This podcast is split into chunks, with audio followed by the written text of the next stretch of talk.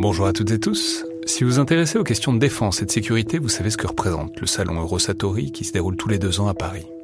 C'est cette année la 28e édition qui se tient du 17 au 21 juin prochain à Paris-Nord-Villepinte et Eurosatori, qui sponsorise cet épisode, sera comme à chaque fois le grand rendez-vous mondial de la défense et de la sécurité. Je veux juste dire, c'est un événement que je trouve très étonnant, assez fascinant. J'y suis allé pour la première fois il y a deux ans pour l'édition 2022. Et euh, vraiment, si vous vous demandez ce qui se fait dans le monde militaire et en matière de sécurité, c'est là qu'on peut voir les dernières tendances, depuis les plus grandes geekeries et les innovations du moment, jusqu'aux grands équipements du futur pour les armées et les forces de sécurité en France et dans le monde. Bref, si vous intéressez de près à ce monde-là, c'est le moment de vous inscrire pour ce qui sera la plus grande édition de l'histoire du salon, avec plus de 1900 exposants et 60 000 visiteurs, vous pouvez le faire en allant sur eurosatori.com.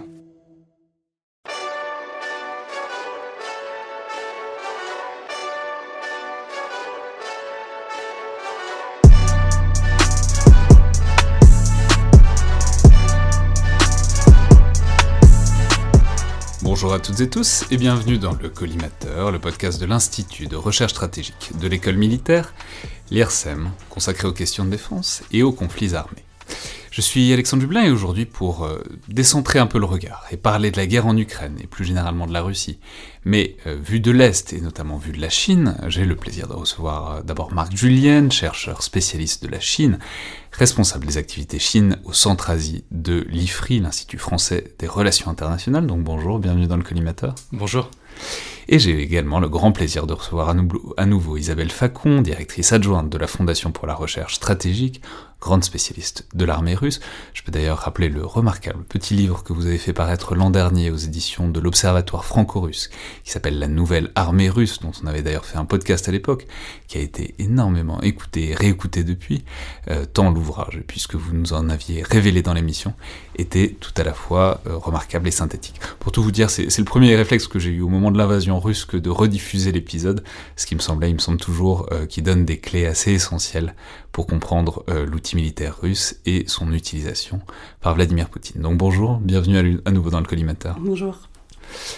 Alors j'ai dit, l'objectif euh, très ambitieux de cette émission, c'est de décentrer un peu notre regard d'Européens, ou plus généralement d'Occidentaux, sur cette guerre en Ukraine et sur la Russie euh, en général au sens où on a tendance à envisager l'événement qui est la guerre sous un angle unique, qui est celui de la Russie contre l'Ukraine et au-delà contre l'Occident, en oubliant peut-être un peu vite qu'il y a tout un tas d'autres acteurs très importants dans cette histoire, parce qu'évidemment les intérêts, euh, les coopérations et les compétitions sont multiples et mondiales dans le paysage euh, contemporain, et de ce point de vue-là, l'un des grands acteurs un peu dans l'ombre de la situation, c'est la Chine, qu'on évoque parfois un peu vite sous l'angle exclusif de la menace et des intentions sinistres parce qu'ils pourraient soutenir la Russie en leur achetant leur gaz ou en les soutenant militairement, sans qu'on voit très bien comment concrètement, on y reviendra sans doute, ou en se demandant s'ils pourraient pas profiter de la situation pour menacer encore plus Taïwan euh, qu'ils ne le font actuellement. Alors sans aller jusque-là, on peut rappeler que la Chine s'est par exemple abstenue de condamner l'invasion russe de l'Ukraine, notamment euh, au Conseil de sécurité de l'ONU, tout comme l'Inde ou le Pakistan d'ailleurs, ce qui fait quand même à peu près 3 milliards de personnes, l'équivalent de 3 milliards de personnes, euh, en tout cas leurs représentants, qui n'ont pas condamné l'invasion, et que cette neutralité est sinon un soutien, au moins clairement un appui pour la Russie dans sa guerre en Ukraine. Et c'est évidemment la grande peur occidentale, au moins vue des États-Unis, l'idée qu'on pourrait euh, avoir affaire non seulement à une convergence, mais même à une alliance, à un axe des régimes autoritaires Chine-Russie qui contrecarrerait les intérêts de l'Occident et euh, le menacerait. Et je crois que c'est un, thème qu'il faut vraiment explorer maintenant parce qu'on en est loin, même si euh, il y a des éléments de convergence qui sont évidents. J'aimerais donc profiter de vos compétences pour explorer tout ça un peu sur le long terme. Alors d'abord parce que c'est une histoire passionnante et qu'on connaît relativement peu en France, ces relations russo-chinoises, mais aussi parce que euh, c'est important, l'histoire est importante même pour les dimensions les plus contemporaines. Il y a un passif d'alliance sino-russe au XXe siècle, sino-soviétique donc, qui s'est pas extrêmement bien passé, en tout cas pas pendant longtemps, et qui est un des spectres de cette relation à l'heure actuelle. Et on peut dire que ça, tout de suite que ça pèse même biographiquement pour quelqu'un, par exemple comme le président chinois Xi, euh, on en reparlera peut-être tout à l'heure. Alors évidemment, ces, relations sino-russes sont des relations qui sont aussi vieilles que les États euh, et même que l'implantation humaine dans cette zone, puisqu'on peut dire qu'il y a à peu près 4000 km de frontières entre les deux pays. Donc on va pas remonter aux grands empires médiévaux, euh, ni, ni, même au début du XXe siècle, même si ce serait tout à fait passionnant. Mais si on prend en quelque sorte un premier point de départ, qui serait la Seconde Guerre mondiale, ou plutôt le lendemain de la Seconde Guerre mondiale, et donc la guerre civile chinoise, qui va mener à la prise de pouvoir du Parti communiste chinois face au Kuomintang en 1949. Voilà, la première question c'est quel, quel rôle joue l'URSS dans tout ça? Peut-être Marc Julienne. On imagine bien qu'il y a une convergence idéologique, une convergence d'intérêt à une victoire euh, communiste en Chine, mais euh, quel contour est-ce que ce soutien soviétique prend jusqu'à la prise du pouvoir du PCC en 1949 oui, alors le soutien de l'URSS finalement n'était pas si euh, naturel que ça, puisque pendant la guerre civile d'ailleurs, euh, euh, le Staline en fait soutenait, discutait autant avec les nationalistes du Kuomintang qu'avec les, communistes. Et à un moment, il a même encouragé les communistes à négocier et à se rallier avec les, nationalistes. Donc finalement, même avant même la prise de pouvoir des communistes, donc 1er octobre 1949, le soutien de l'URSS n'était pas si évident. Et puis après, donc à l'arrivée au pouvoir de, la proclamation de la République populaire de Chine, l'arrivée au pouvoir de Mao Zedong, les relations euh, se nouent plus euh, institutionnellement, plus formellement, avec Mao qui se rend en, décembre 49 à Moscou. et puis, début 1950, il y a un traité d'amitié qui est signé entre les deux pays. Mais alors, juste, du coup, après, quelle relation se met en place euh, entre régimes, euh, se met en place entre, entre régimes communistes C'est-à-dire, voilà, comment est-ce que, est-ce qu'il y a un système qui intervient tout de suite? Est-ce que c'est des relations qui euh, grandissent progressivement? Voilà, quel, est cet axe? Quelle, est cette relation Moscou-Pékin à partir, en disons, dans la décennie 1950 alors la décennie 1950 est souvent décrite justement comme une coopération intense entre l'Union soviétique et la Chine. Euh, c'est vrai, et, à la, et je vais y venir, mais à partir de 1960, justement, les relations euh, euh, se, se, rompent finalement. Mais du coup, même dès les années 50, euh, finalement, il y avait déjà une certaine euh, méfiance de part et d'autre, euh, des, personnalités entre Staline et Mao qui n'étaient pas forcément au beau fixe tout le temps. Mao était souvent assez vexé en fait d'être vu avec beaucoup de condescendance de la part de Staline, qu'il ne prenait pas vraiment au sérieux. mais le fait pas deux caractères faciles en soi, Mao et Staline quand même. C'est sûr, oui, tout à fait. le fait est qu'il y a quand même eu une coopération très importante puisque c'est vraiment l'URSS qui a aidé à fonder la République populaire de Chine. En termes d'institutions, par exemple, le Parti communiste est une copie conforme du Parti communiste euh, de, l'Union soviétique. Euh, et puis, il y a eu toute une coopération euh, en sciences et technologies. Donc, c'est par exemple tous les, ingénieurs soviétiques qui ont été envoyés en Chine dès 1950 pour euh, euh, développer la base industrielle et technologique de défense chinoise, pour développer l'industrie du nucléaire euh, et le programme nucléaire d'ailleurs, dont, les, Russes seront déterminants justement dans, dans, la, mise en place de ce, de ce programme. Après ça, il y aura euh, aussi la décision euh, de revenir sur cette coopération euh, suite à de nombreuses incompréhensions finalement entre les uns et les autres, surtout, sous, sous Khrouchtchev, donc avec donc la, volonté de l'URSS de se rapprocher un petit peu des Occidentaux, de voir comment on peut faire une coexistence pacifique. Également du côté de la Chine, mais là sous le contrôle de, de Marc, quand même l'affirmation d'une identité singulière et d'une politique étrangère plus indépendante des visions différentes sur euh, plusieurs crises, et notamment euh, les crises polonaises et euh, hongroises. Et puis finalement la, volonté des soviétiques finalement d'abandonner assez vite cette coopération dont Marc vient de, parler, avec le retrait très rapide à la fin des années 50 des 1300, je crois, spécialistes, donc des, ingénieurs, tous ces gens qui étaient venus pour aider finalement au développement des capacités industrielles nucléaires chinoises. Si on reprend la chose, donc euh, bon, ça va, pas si bien que ça entre Mao et Staline, mais une fois que Staline disparaît, ça va encore bien, bien pire, euh, parce que Khrouchtchev, bon, c'est pas la tasse de thé de Mao. Euh, Exactement. En fait, probablement que les relations s'inversent. Comme je disais, Mao était vexé de cette, euh, de cette condescendance de Staline et du coup, il va lui prendre le rôle euh, un peu supérieur comme ça avec Khrouchtchev, donc qu'il n'apprécie pas du tout.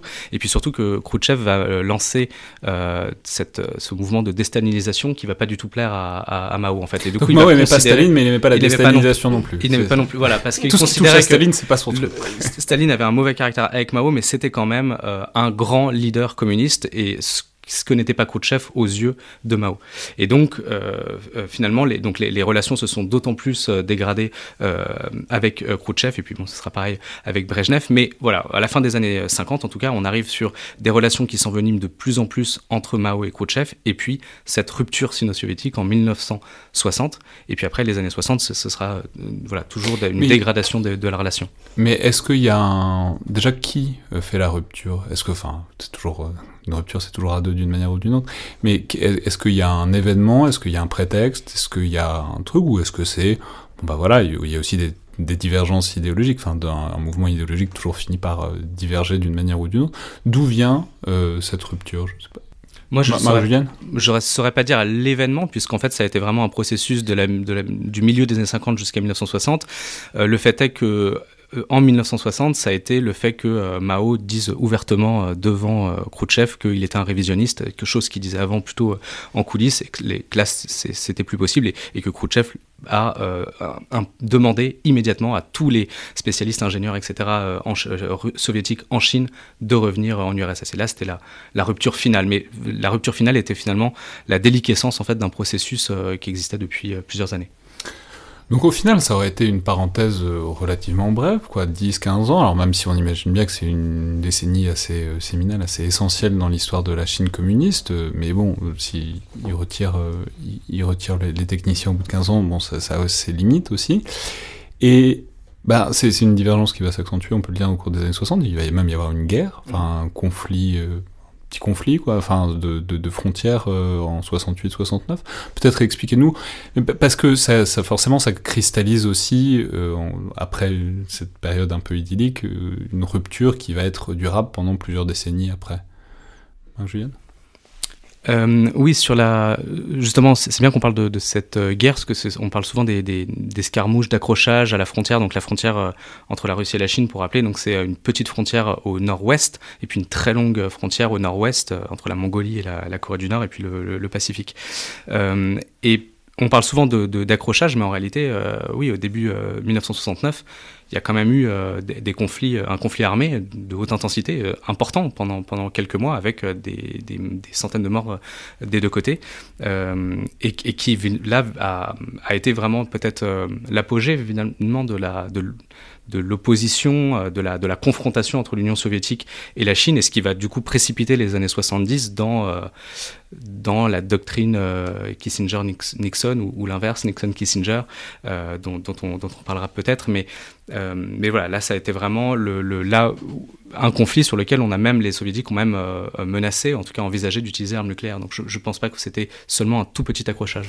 Alors justement, parlons-en de, de cette décennie 70, parce qu'elle est intéressante, on connaît parfois la vie de, Kissinger en 71 en Chine, puis ensuite euh, c'est la normalisation des relations à partir de 72.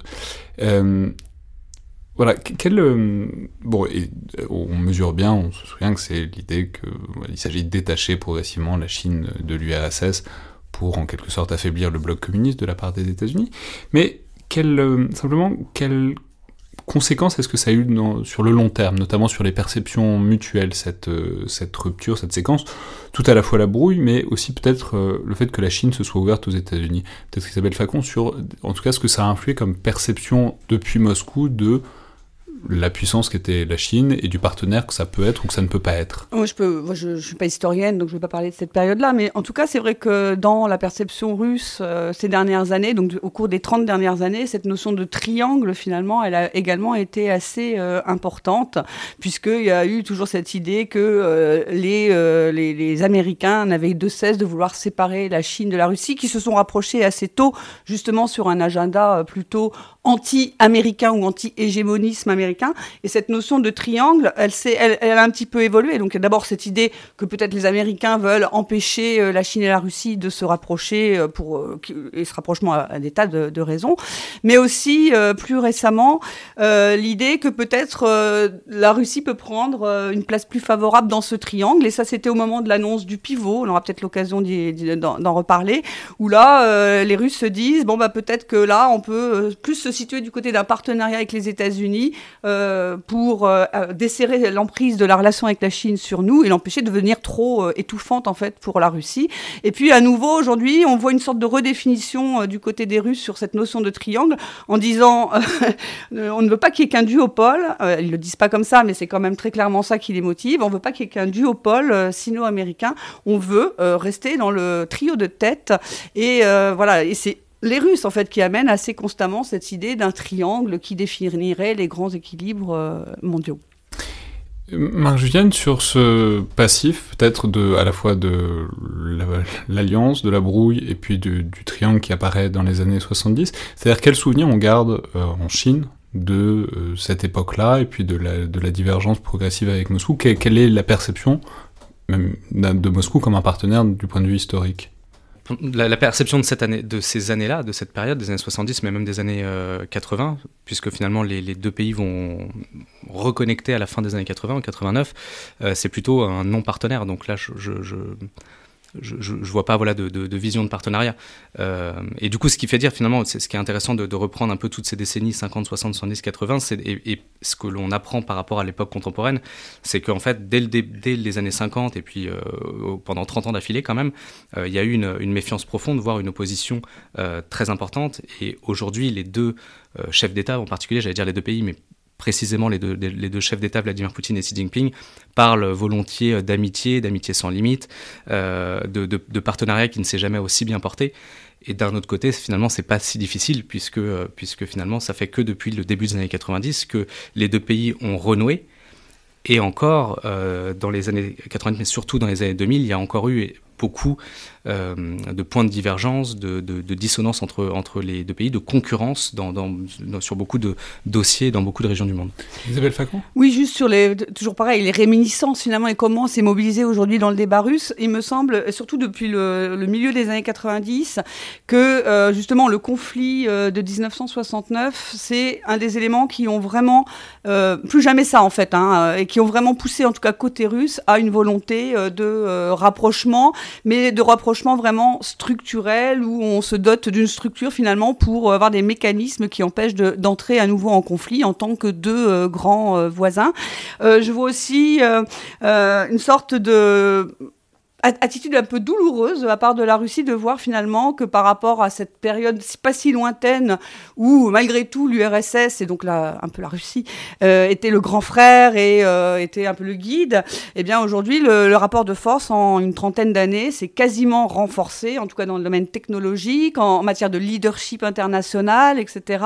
Et ça c'est quelque chose que les Russes euh, ont quand même du mal à apprécier, même si évidemment ils essayent de tirer leur épingle du jeu en se rapprochant euh, de la Chine. Et puis, euh, alors ça, c'est pas du côté des officiels. De toute façon, il n'y a pas tellement de débats euh, très publics sur les, risques en fait de ce partenariat très étroit avec la Chine. Mais quand on fouille un peu, alors il faut aller sur des blogs, il faut aller sur des, peut-être les réseaux sociaux. On voit l'idée que peut-être la Chine pourrait faire un renvoi d'ascenseur, hein, puisque aujourd'hui c'est elle qui est en position de force sur le plan technologique, sur le plan industriel, scientifique même à, beaucoup d'égards. Eh bien, elle pourrait quand même se souvenir que euh, à quel point finalement euh, les Russes ont contribué au développement euh, de, la Chine dans tous ces domaines et qu'il faudrait peut-être qu'aujourd'hui elles s'en souviennent et qu'elles qu'elles renvoient l'ascenseur. Mais ça, évidemment, c'est pas au niveau officiel qu'on va dire ça, puisque l'idée c'est de montrer le moins possible qu'on se sent un peu en position de faiblesse. Alors justement, c'est la phase dans laquelle on est, elle s'ouvre Bon, peut-être dans les années 90, il y a évidemment d'autres phases, il y a d'autres paliers qui seront passés après, mais la grande, le grand renouement, c'est à partir de 89, à partir de la chute de l'URSS aussi. Je crois que c'est la première visite extérieure de Boris Yeltsin en 92, c'est à Pékin. Simplement, même si on prend peut-être du, du, point de vue chinois, avec l'effondrement de l'URSS, comment est-ce que c'est vu en Chine? Est-ce que c'est une sorte d'avertissement de voilà d'un régime communiste qui peut partir euh, est-ce que c'est un, un, coup de semonce en quelque sorte? Est-ce que c'est vu de manière un peu lointaine parce que la divergence était déjà tellement consommée qu'on ne se sent pas tellement concerné? Comment est-ce qu'on voit à la fois la chute de l'URSS et puis en même temps les opportunités qui peuvent s'ouvrir euh, conséquemment? Alors au, premier abord, c'est très mal vu, c'est extrêmement mal vu. Le, président Jiang Zemin euh, chinois euh, à l'époque euh, traite Gorbatchev de, traître, de traître au communisme. et là, c'est vraiment un point, peut-être qu'on y reviendra, mais un point d'accord profond entre Vladimir Poutine et Xi Jinping aujourd'hui, c'est la détestation de Gorbatchev, je pense. Là-dessus, la chute de l'URSS n'a pas pas été pardonné euh, à, Gorbatchev. Et donc ça c'est vraiment dans les premiers mois. Et puis après très vite on va on va on va normaliser les relations avec le nouvel État, avec la Fédération de Russie, pour, euh, pour renouer euh, dans des coopérations et dans toutes sortes de, de, coopérations, et, notamment dans le domaine militaire, dans le domaine scientifique, etc. Alors comme, justement, comment est-ce que cette coopération se met en place dans les années 90 C'est-à-dire qui a quoi à offrir à l'autre techniquement? Isabelle Facon? Alors, je, crois surtout qu'il y a une volonté des deux euh, d'avoir des relations de bon voisinage. Ça, ça rejoint ce que je disais tout à l'heure sur euh, le traumatisme finalement de 1969 et l'idée de plus jamais ça, en tout cas euh, côté russe. Donc côté russe, on est dans une situation de grande fragilité dans les années 90, économique, politique, c'est l'instabilité à tous les étages. Et donc l'idée, c'est d'avoir la relation la plus stable possible avec la Chine. D'abord parce que assez tôt, finalement, dès le milieu des années 90, on commence à percevoir que l'entente avec les Occidentaux va peut-être pas aller exactement dans la direction euh, que euh, l'on aurait euh, escompté, qu'on va pas forcément être admis dans le club des grandes puissances de l'époque qui sont les Occidentaux si facilement, que les Occidentaux attendent à l'alignement, alors que Moscou, en fait, dans sa posture de rapprochement avec l'Occident, c'est plus l'idée d'être incluse dans le club des grandes puissances plutôt que d'être sur une position d'alignement. Et donc, à ce moment-là, vraiment, l'élément structurant pour la Russie, c'est une relation de, de bon voisinage avec la Chine pour pouvoir se consacrer euh, au traitement de la crise économique et sociale, euh, mais aussi commencer à pouvoir euh, équilibrer finalement les relations internationales à un moment où quand même la Russie a très peu de ressources à consacrer à sa politique étrangère. À ce moment-là, elle ferme des ambassades, etc. Et ce que l'on constate, c'est que sur le front asiatique, où finalement la Russie est assez peu présente et assez peu active, il y a quand même un très gros effort dès le début sur la relation avec la Chine. Donc c'est une priorité stratégique assez tôt dès le début des années 90. Marc Juliane? Et oui, il faut, faut, rappeler aussi, côté chinois, euh, pour, pour, rebondir sur, sur, ce que dit Isabelle, côté chinois, il faut rappeler qu'en en mai, euh, enfin au printemps 89, il y a les événements de la place Tiananmen, le, massacre de la place Tiananmen, au moment d'ailleurs en mai où Gorbatchev, rend visite d'ailleurs à, Pékin, ce qui, mhm. ce qui met dans l'embarras les, les, les, dirigeants chinois. Et donc, après, post-89, c'est euh, les embargos sur les armes de l'Union européenne, des États-Unis, enfin des Occidentaux de manière générale, et la Chine se trouve euh, euh, isolée pendant quelques années sur la scène internationale. Donc il y a aussi un intérêt, de, de avec le, nouvel État russe, il y, a, un intérêt de, renouer, de, sortir de, cet isolement. Alors cette complémentarité, donc c'est un partenariat qui grossit, qui est militaire, stratégique, diplomatique, qui l'est qui n'est pas que ça, parce qu'il est aussi économique. Donc, euh, qu'est-ce que, par exemple, d'un point de vue énergétique, on sait que la Chine a d'immenses besoins, que la Russie a d'immenses ressources. À quel moment est-ce que ça se met en place? Et à quel moment est-ce que ça devient vraiment une liaison peut-être structurante entre les deux? Parce que de cette, on voit bien aujourd'hui à quel point la liaison énergétique permet de construire plein d'autres choses euh, dessus. Donc comment est-ce que ça se met en place? Sur, l'énergie, alors après, euh, Marc euh, me dira si côté chinois on l'a perçu comme ça, mais dans un premier temps, finalement, euh, la Russie n'était pas très favorable à des relations très étroites en matière énergétique avec la Chine.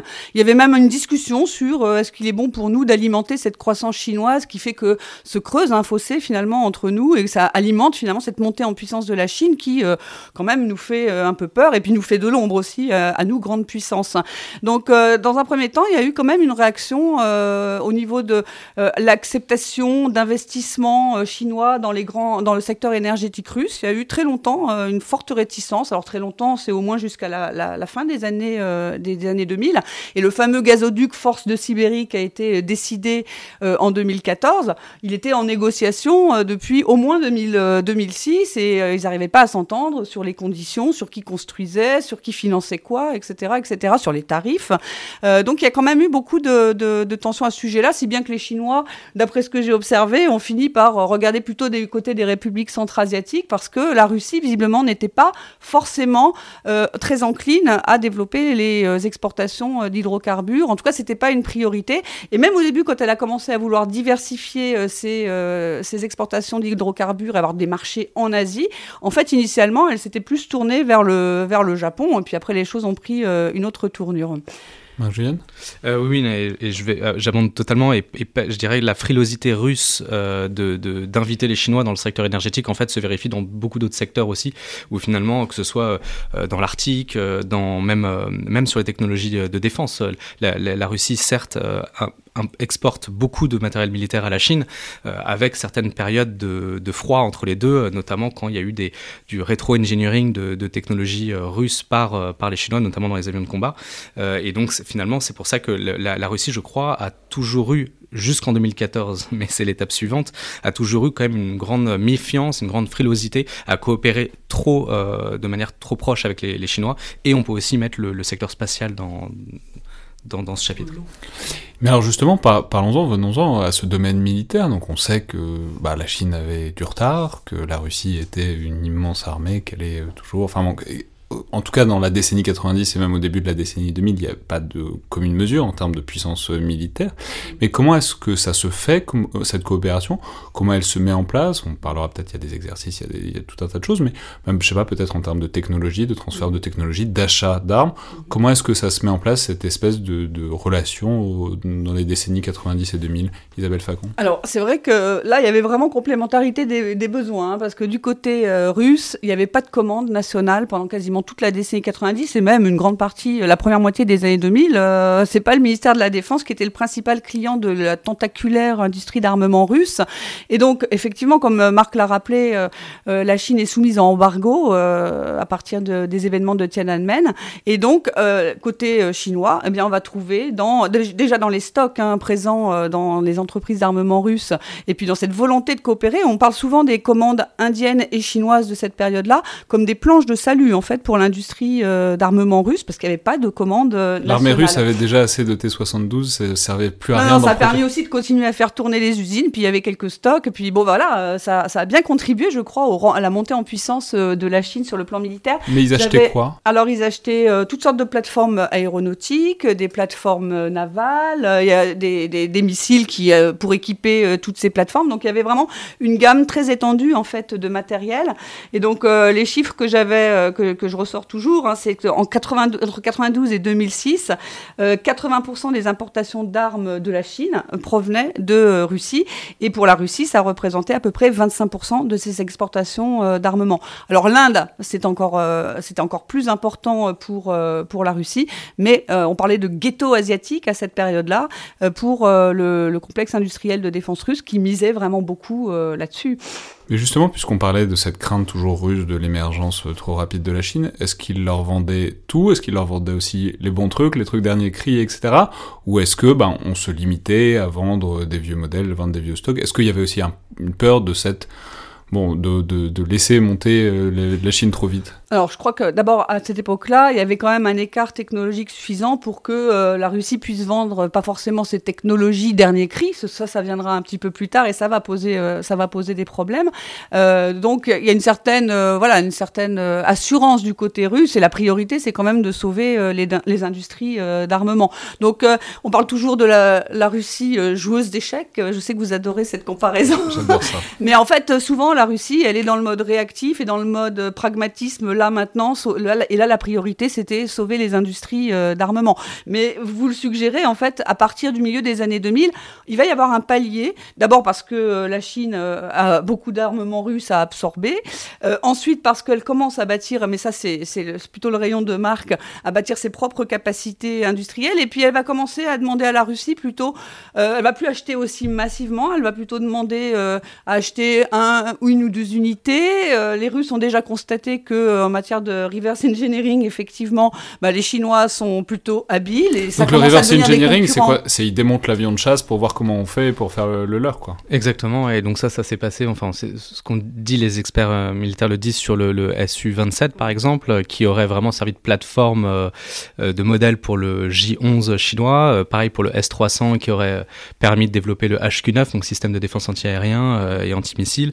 donc oui, oui, et c'est pour ça que d'ailleurs. Euh, le, mais le, problème, c'est qu'on sait que ça marche jamais trop. Enfin, ça, marche, mais ça marche pas bien, bien, quoi. Le, rétro-engineering. Enfin, je veux dire, on souvent, mais on s'est moqué aussi à une, certaine époque des avions de chasse chinois en disant, bah, c'est des mauvaises copies. Enfin, des copies faites en Chine. Enfin bon, bref, on, ça, ça, a été un truc. De, mais est-ce que ça a été vraiment le cas ou est-ce que ça a été un programme, ce programme de rétro-engineering a porté ses fruits malgré tout?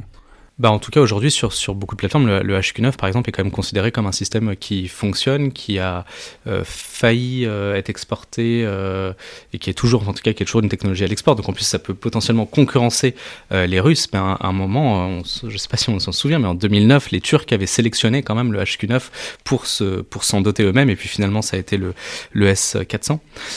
Non, mais je voulais juste dire que côté russe, euh, si j'en crois les, protestations des industriels d'armement, enfin, à un moment donné, c'était plutôt le pouvoir politique qui poussait à ce que euh, la Russie euh, avance sur l'avant, parce que les Chinois voulaient le Sukhoi 35, voulaient le S-400.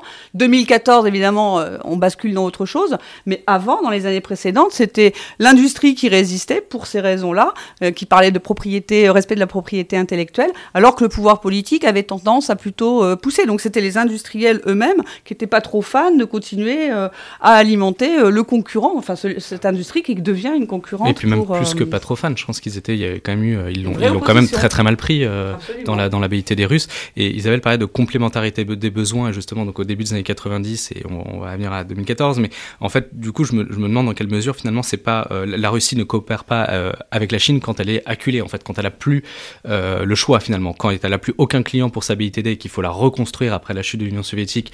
là, la base industrielle, la base industrielle et, technologique de défense. Là, elle se tourne vers la Chine. Elle est contente de trouver la Chine pour lui, euh, pour lui exporter euh, ses armes. Euh, quand ça devient suspicieux, quand ça devient voire même dangereux au début des années 2000, elle, elle, ralentit, voire même elle interdit d'exporter de, certaines technologies. Et puis quand 2014, après la, la, guerre de Crimée, où la Russie est totalement isolée, là, à ce moment-là, la, Chine, la, la Russie pardon, s'ouvre beaucoup plus dans énormément de secteurs. Et encore une fois, là, on a parlé de, de, de l'armement, mais c'est aussi la, même chose dans, dans, dans le domaine spatial, par exemple, où la Russie était assez euh, frileuse à, coopérer dans certains domaines. Et puis après 2014, là, on ouvre les vannes et on coopère dans tous les domaines. En tout cas, on dit qu'on coopère. Мама Зидун, большой шалун, он до сих пор не прочь кого-нибудь потискать. Заметив слабину, меняет в раз жену, и вот недавно докатился до артиськи. Он махудал, он похудал, у ей открылся темперамент слишком бурный. Не баба-зверь, она теперь вершит делами революции культурной. А ну-ка встань, тидянь, а ну талмуд достань, уже трепещут мужнины враги. Уже видать концы, жена Люшауци сломал две свои собачьи ноги. Стихи. А кто не чтит цитат, тот ренегат и хат, тому на заднице наклеим дацибао. Кто с Мао вступит в спор, тому дадут отпор, его супруг вместе с другом линем бяо. А кто не верит нам, тот негодяй и хам, а кто не верит нам, тот прихвости не плакса. Марксизм для нас, а ведь Маркс не плыл в язык, китаец Мао раздолбал еврея Маркса. Alors, juste avant d'en arriver à 2014, il y a donc les matériels, c'est très bien, c'est très important, et puis il y a les savoir-faire aussi, c'est très important aussi, et on sait que la Chine avait aussi beaucoup de retard euh, sur les savoir-faire, et une des manières de compenser ça euh, en général, et ça l'a été là en particulier, c'est de faire des exercices conjoints, c'est de faire de la coopération de défense, de faire des échanges, etc. ça, on sait que la, bon, on, on, on sait pas, on peut le dire que la décennie 2000 a été très riche en exercices, en coopération, en manœuvres, euh, russo-chinoise. Qu'est-ce qu'on peut dire de ce moment-là et de ce que ça indiquait sur la convergence stratégique et militaire russo-chinoise, Isabelle bah, alors peut-être que Marc en a une autre perspective, mais moi je, trouve qu'au contraire c'était justement au regard de euh, la densité des relations dans le domaine militaro-industriel, enfin de l'armement en fait, euh, la coopération militaire en tant que telle était pas si développée que ça. Alors euh, il y a eu des exercices notamment dans le cadre de l'organisation de coopération de Shanghai. Alors c'est vrai qu'il y en a un qui a été assez marquant en 2005 parce que c'était censé être en général ce sont plutôt des exercices de lutte contre le terrorisme. Mais bon, pour cet exercice-là, on a des bombardiers stratégiques, et des opérations de débarquement amphibie, donc ça allait un petit peu plus loin. Donc c'était, ça avait été marquant parce que c'était sans doute un des premiers exercices conjoints qui clairement visait à envoyer un signal aux États-Unis et montrer que la puissance cumulée de la Chine et de la Russie, ça pouvait représenter quelque chose. Mais en fait, c'est assez marginal. Et la plupart des exercices euh, entre la Russie euh, et la Chine ont été d'envergure assez limitée dans les années 2000. Euh, et là encore, c'est plutôt à partir de, quand voilà, 2010, la, détérioration des relations entre les États-Unis et, la Russie est déjà très avancée. Et là, on commence à avoir plus de coopération régulière. Alors, ça commence en 2012 avec les euh, manœuvres navales annuelles entre la Russie euh, et la Chine. Parfois, c'est dans des coins où là aussi, on sent bien qu'il y a un petit message. Alors, parfois, c'est en Baltique, parfois, c'est en Méditerranée, parfois, c'est en mer de Chine du Sud, même si ce n'est pas dans les zones contestées. Il y a quand même euh, là aussi un message il y a des patrouilles de bombardiers stratégiques, ça c'est plus récent. Euh, et puis surtout, il y a eu cette première participation de troupes russes, euh, euh, chinoises pardon, en territoire russe à l'occasion du grand exercice stratégique Vastok. C'était en 2018. Vastok, ça veut dire Est, et en général, c'est l'exercice qui vise à traiter les menaces, les risques de sécurité qui proviennent de la direction stratégique est. Et donc euh, le fait que la Russie accueille sur son territoire euh, des euh, troupes chinoises, hein, il y avait aussi des troupes de Mongolie, eh bien ça montre bien qu'on a vraiment atteint une très bonne relation de voisinage. L'année suivante, à nouveau, les, troupes chinoises participent au grand exercice stratégique. Et puis l'année dernière, 2020 également, et l'année dernière, vous avez eu des troupes russes qui sont venues s'exercer sur le territoire de, de la Chine. Donc il y a un mouvement. Je trouve que c'est encore beaucoup symbolique dans le sens où, en termes d'interopérabilité, au sens où nous on l'entend au sein de l'Alliance Atlantique, etc., là ils en sont encore vraiment très très loin. Et je n'ai pas le sentiment qu'il y ait une grande intimité euh, entre les troupes, euh, les forces russes et les forces euh, chinoises, mais en tout cas un affichage, un, affichage de, de, proximité. Et très certainement il y a quand même des échanges intéressants entre eux dans le cadre de ces exercices, mais pas d'interopérabilité comme nous on, l'entend et qui quand même euh, parfois nous est particulièrement utile dans des, des opérations. Marc-Julienne, sur l'angle, disons, chinois de cette euh, montée en coopération progressive euh, je pense que Isabelle a tout dit. Effectivement, moi, je, je, retiens le, le c'est beaucoup, c'est très symbolique cette, cette coopération. C'est beaucoup d'affichage, de mise en scène, euh, même si elle existe, même si elle se renforce. On le voit depuis 20 ans. Elle, elle, elle augmente euh, quantitativement et qualitativement. Même si, par exemple, dans le cadre de l'organisation de coopération de Shanghai, donc euh, ça on l'a pas, on l'a pas précisé, mais ça c'est l'organisation qui apparaît en 2001 et qui fournit en quelque sorte un cadre. Alors commercial aussi, il y a plein de, il y a, il y a pas que du militaire, mais en tout cas c'est l'alliance, enfin c'est l'organisation qui inclut la Chine, la Russie et pas que. Mais en tout cas, c'est en 2001 qu'on a cette structure-là qui apparaît et qui matérialise quand même quelque chose. C'est ça, ouais. Donc sans doute pas une alliance, mais en tout cas une, un, un, une organisation euh, multilatérale entre donc euh, à l'initiative de, la, de, la, Chine, mais donc euh, co dirigée avec disons co dominée par la par la Chine et la Russie, avec cinq puissances d'Asie centrale, et puis aujourd'hui maintenant depuis elle, elle, s'est encore élargie avec l'Inde, le Pakistan, et puis depuis 2021 avec l'Iran. Et donc cette organisation que certains même vont jusqu'à appeler le l'OTAN asiatique, ou on n'en est pas du tout là. C'est-à-dire qu'effectivement c'est une, une organisation qui cherche à promouvoir la coopération économique, la coopération sécuritaire. Euh, les discussions à la fin des années 90, euh, c'était plus pour la, la, sécurité des nouvelles, des nouvelles frontières, euh, des, des, nouvelles républiques indépendantes et la Chine. La Chine était en fait très très inquiète, très très préoccupée par toutes ces nouvelles républiques avec beaucoup d'instabilité, des réseaux islamistes, djihadistes et séparatistes, notamment du, du côté chinois au Xinjiang, et donc qui trouvaient refuge notamment en Afghanistan, avec des, des réseaux en, en Ouzbékistan, etc. Donc l'idée c'était vraiment de euh, sécuriser, de pacifier, de stabiliser euh, toutes ces nouvelles euh, frontières-là. Donc de là à dire que c'est que qu'il s'agit d'une d'une alliance ou de, il y a pas, il n'y a pas de traité de défense mutuelle et quand bien même chaque année, par exemple, ils font des, des, exercices militaires qui s'appellent Peace Mission ça reste quand même de, de c'est très peu interopérable. C'est-à-dire que peu près chaque année, ce sont des exercices dont le scénario est de la lutte antiterroriste, mais en réalité, chacun apporte une composante aérienne, terrestre, mais il n'y a pas d'interaction, euh, comme on pourrait le voir justement, comme, comme disait Isabelle, dans l'exercice de l'OTAN, où vous allez avoir des officiers de toutes les nationalités sur les bateaux, sur les bases des autres des, autres pays pour vraiment véritablement travailler ensemble. Là, je ne crois pas que dans le domaine militaire, on soit dans une intégration, dans une interopérabilité qui soit aussi poussée. Mais, non, mais je voulais juste rebondir en disant qu'en fait, le cœur de métier euh, de l'Organisation de coopération de Shanghai en matière de sécurité, c'est pas tellement des aspects vraiment militaires, c'est plutôt euh, euh, la lutte contre les, les trois forces, hein, je crois, selon le, le, terme chinois, les trois fléaux, comme ont tendance à dire les, les Russes, mais c'est terrorisme, extrémisme, séparatisme. Et donc, ce sont, ce sont des, coopérations en matière de, euh, de renseignements. Ça va être aussi des discussions sur la sécurité de l'information comme eux, ils l'entendent. Hein. Je vous laisse deviner euh, quel angle ça prend. Et en fait, l'aspect militaire, stricto sensu, est quand même très limité dans cette euh, organisation de coopération de Shanghai.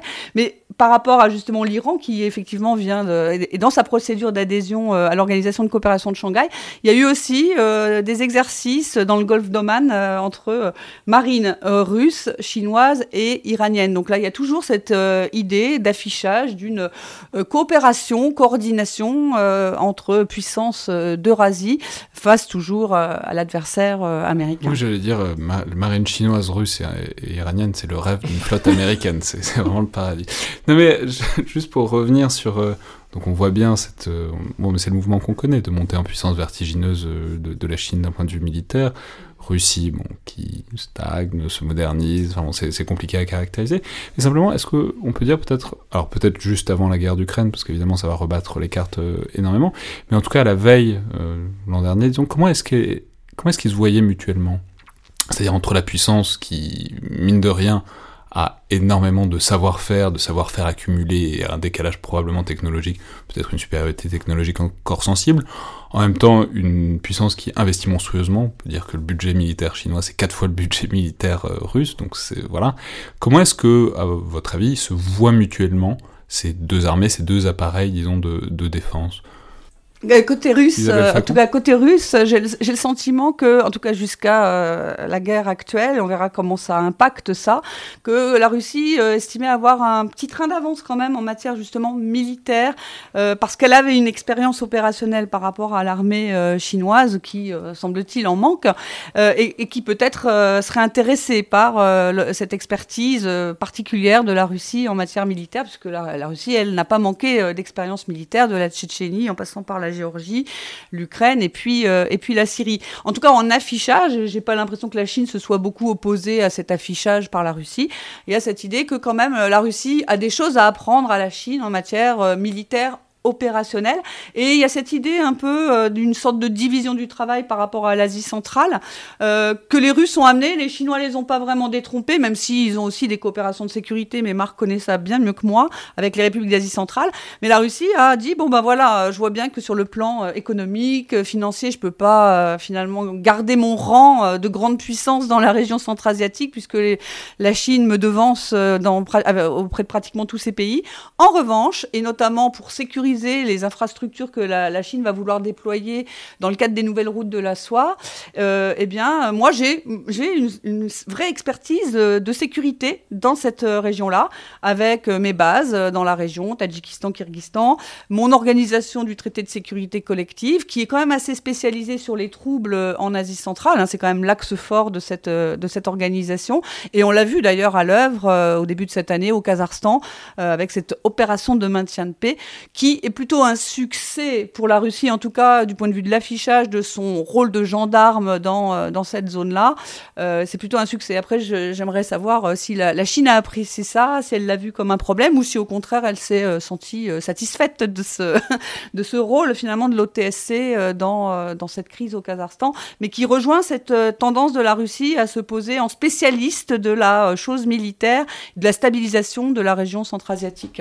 Julienne, alors sur la région et puis plus généralement sur la perception chinoise de ce qui reste, euh, enfin, de ce qu'est la puissance militaire russe alors sur l'Asie sur centrale, euh, je me demande oui, dans quelle mesure, euh, comment la, Russie perçoit quand même la, la, montée en puissance, la montée de la présence chinoise dans la région, puisque justement avant, la Russie n'avait pas les moyens de développer économiquement, de développer les infrastructures dans en Asie centrale. Donc on pouvait euh, penser que, la Russie voyait d'un bon oeil l'arrivée de la Chine qui a développé des infrastructures de transport euh, énergétique, euh, le commerce, les routes, etc.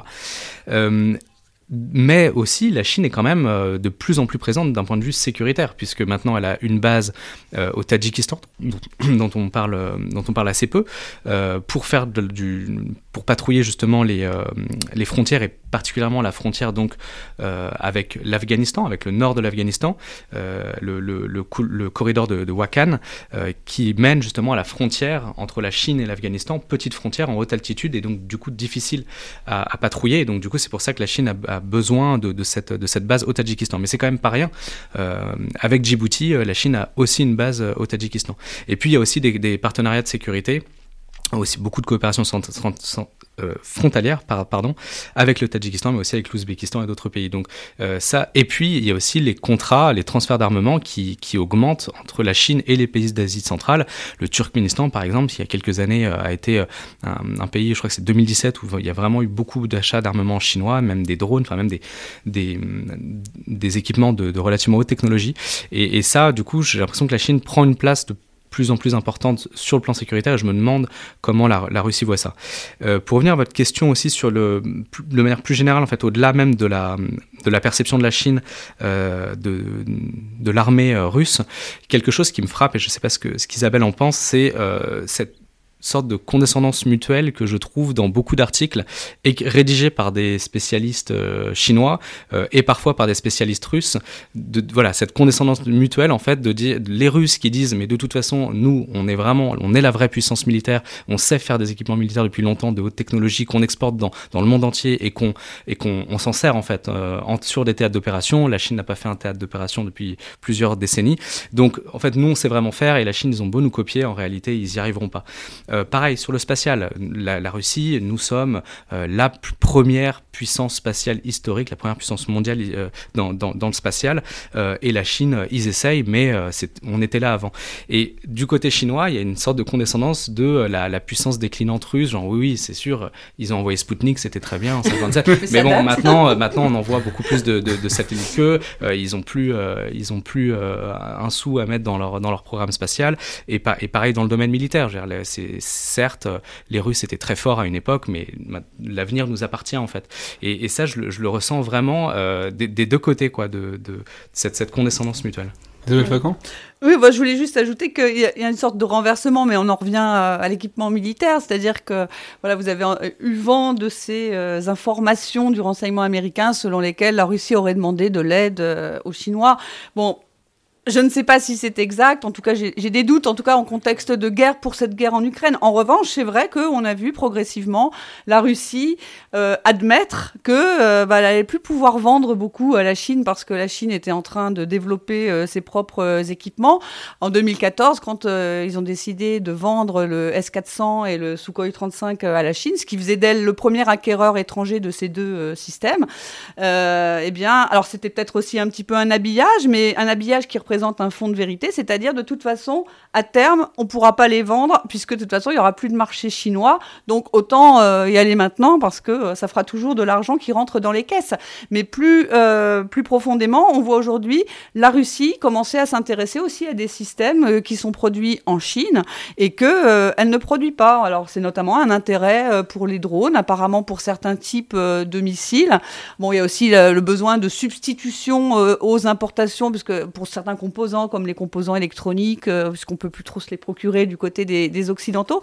Et donc même là, malgré cet affichage d'assurance euh, que Marc a bien décrit, côté russe sur, euh, moi je suis spécialiste de la chose militaire, eh ben on voit une sorte de renversement progressif où aujourd'hui la Russie peut effectivement être intéressée par des systèmes, des systèmes chinois et être plutôt en, demande et, et, aussi en demande d'expertise sur le plan technologique par rapport à l'intelligence artificielle, la robotique, où finalement elle est peut-être pas si en pointe que ça, même si là encore, on a un, affichage très assuré. Si on repasse peut-être plus sur le plan stratégique, c'est-à-dire est-ce que bon, il y a une convergence qui est évidente, une convergence qui accélère énormément à partir de 2014 de l'invasion de, enfin, de l'annexion de la Crimée, euh, de des, disons des événements en Ukraine euh, d'une manière plus générale, et qui euh, on a souvent dit que l'année 2014 avait été une année d'accélération invraisemblable dans les relations russo-chinoises, parce que la Russie se retrouve un peu paria du système international, en tout cas pendant quelques temps, et que du coup elle se tourne forcément vers la Chine. Est-ce qu'on peut caractériser cette convergence? C'est-à-dire, il est évident qu'il y a, des points communs. Il est évident que ces deux pays qui considèrent que les États-Unis sont leur principale menace sécuritaire, dans l'absolu, et puis aussi même à leur porte, que ce soit pour la mer de Chine du Sud pour euh, la Chine, ou pour, euh, disons, l'Europe orientale pour la Russie. Il est évident que ce sont deux puissances qu'on peut qualifier globalement de révisionnistes, c'est-à-dire de, qui veulent changer le système international dominé par les États-Unis. Ok, mais est-ce que qu'est-ce que ça pèse et est-ce que ça va au-delà de ça? C'est-à-dire dans quelle mesure est-ce que c'est le vieil adage de l'ennemi de mon ennemi et mon ami, ça c'est sûr, et dans quelle mesure est-ce qu'il y a des convergences peut-être plus substantielles qui apparaissent sur le plan stratégique en termes de valeur, en termes d'intérêt, en termes même d'envisager un système qui les arrange l'un et l'autre, ou est-ce que pour l'instant ça reste vraiment uniquement polarisé sur la peur, l'inquiétude, la volonté de reprendre un peu du terrain sur les États-Unis? Isabelle Facon?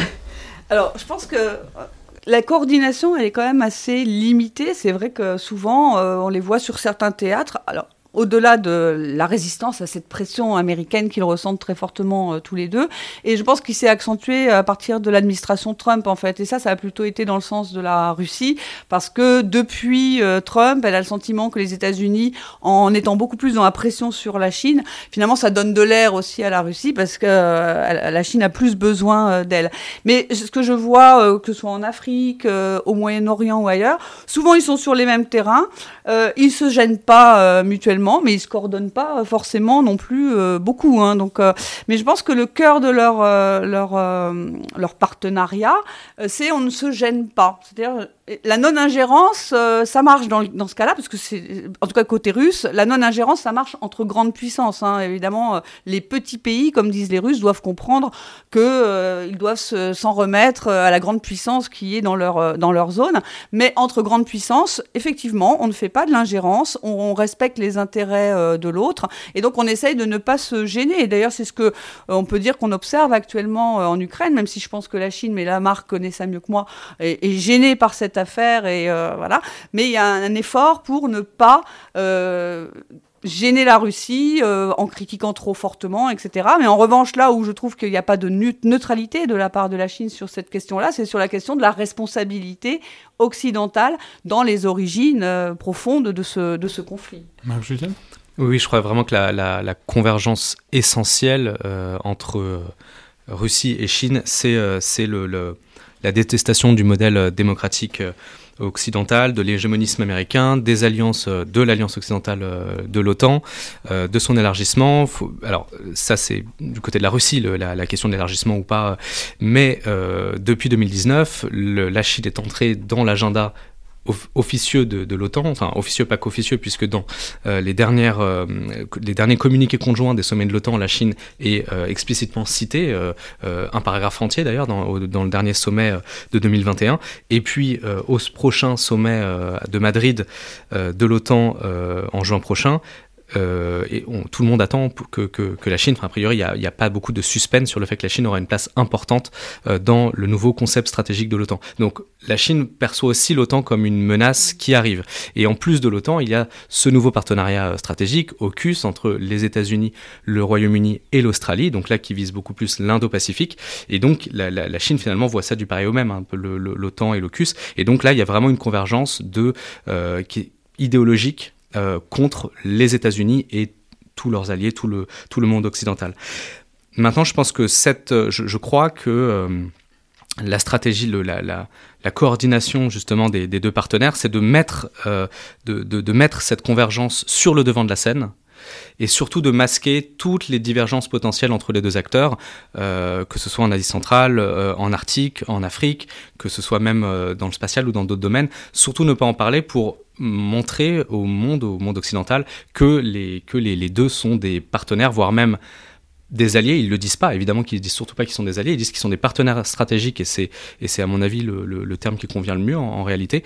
Mais c'est, je pense que c'est dans leur intérêt justement de, de, montrer, de faire peser la menace d'un rapprochement, voire d'un axe euh, russo-chinois euh, contre l'Occident. En même temps, on peut dire qu'il y a des limites assez nettes, enfin, ne serait-ce que d'un point de vue diplomatique euh, officiel, quoi. En 2014, la Chine n'a pas reconnu l'annexion de la Crimée. Euh, la Russie appuie pas particulièrement les revendications de la Chine en mer de, Chine du Sud. Ah bon, c'est pas euh, ce que vous disiez un peu là. Voilà, il y a des effets d'affichage, mais sur les déclarations, sur ce qui est net, sur ce qui est tangible, ça va pas si loin que ça non plus. Exactement. Moi, c'est tout à fait ce dont je veux parler, justement. Quand je dis qu'ils veulent mettre sur le devant de la scène une certaine convergence, mais qu'en réalité, il y a beaucoup de dossiers sur lesquels ils ne sont pas d'accord. Typiquement, vous avez parlé donc de, de, de, la, Crimée, ou là, plus, récemment, des républiques, la, la, la déclaration d'indépendance des républiques de, de Lugansk et de Donetsk. Euh, c'est des choses que la Chine ne peut pas reconnaître. Donc, elle n'en parle pas, elle essaie de surtout d'ignorer complètement la question et de ne pas être confrontée à cette question-là, mais évidemment qu'elle ne peut pas en parler, puisque ce serait admettre, ce serait créer un précédent de que, la Chine reconnaisse ces, républiques-là sans qu'il y ait par exemple de, traité de paix ou de traité entre l'Ukraine et, la Russie. Ce serait en fait créer un précédent sur des, problèmes de séparatisme que, la Chine a elle-même sur son territoire, le Xinjiang, le Tibet euh, et même la question de, Taïwan. C'est pour ça justement que on va peut-être y venir, mais évidemment tout le monde a le regard euh, tourné vers Taïwan euh, par, avec, par le biais de la, crise ukrainienne et la Chine vraiment dit et clame à qui veut l'entendre que ça n'a les deux dossiers n'ont absolument rien à voir, pour la bonne raison que l'Ukraine est une puissance euh, reconnue, membre des Nations Unies, euh, reconnue par l'ensemble de la communauté internationale, ce que n'est pas Taïwan. Et donc, euh, circuler, il n'y a rien à voir, il n'y a, aucune, a aucun point commun entre les deux théâtres. Oui, enfin, les, Russes, mais aussi les Chinois dans une autre mesure, euh, en fait, habillent ça hein, euh, en disant, euh, de toute façon, nous, on est attachés chacun à notre autonomie stratégique et en fait, on propose au reste du monde un autre modèle de relations internationales, autre, hein, sous-entendu, différent de celui des Occidentaux qui seraient interventionnistes et qui voudraient imposer leur système de valeurs à tous.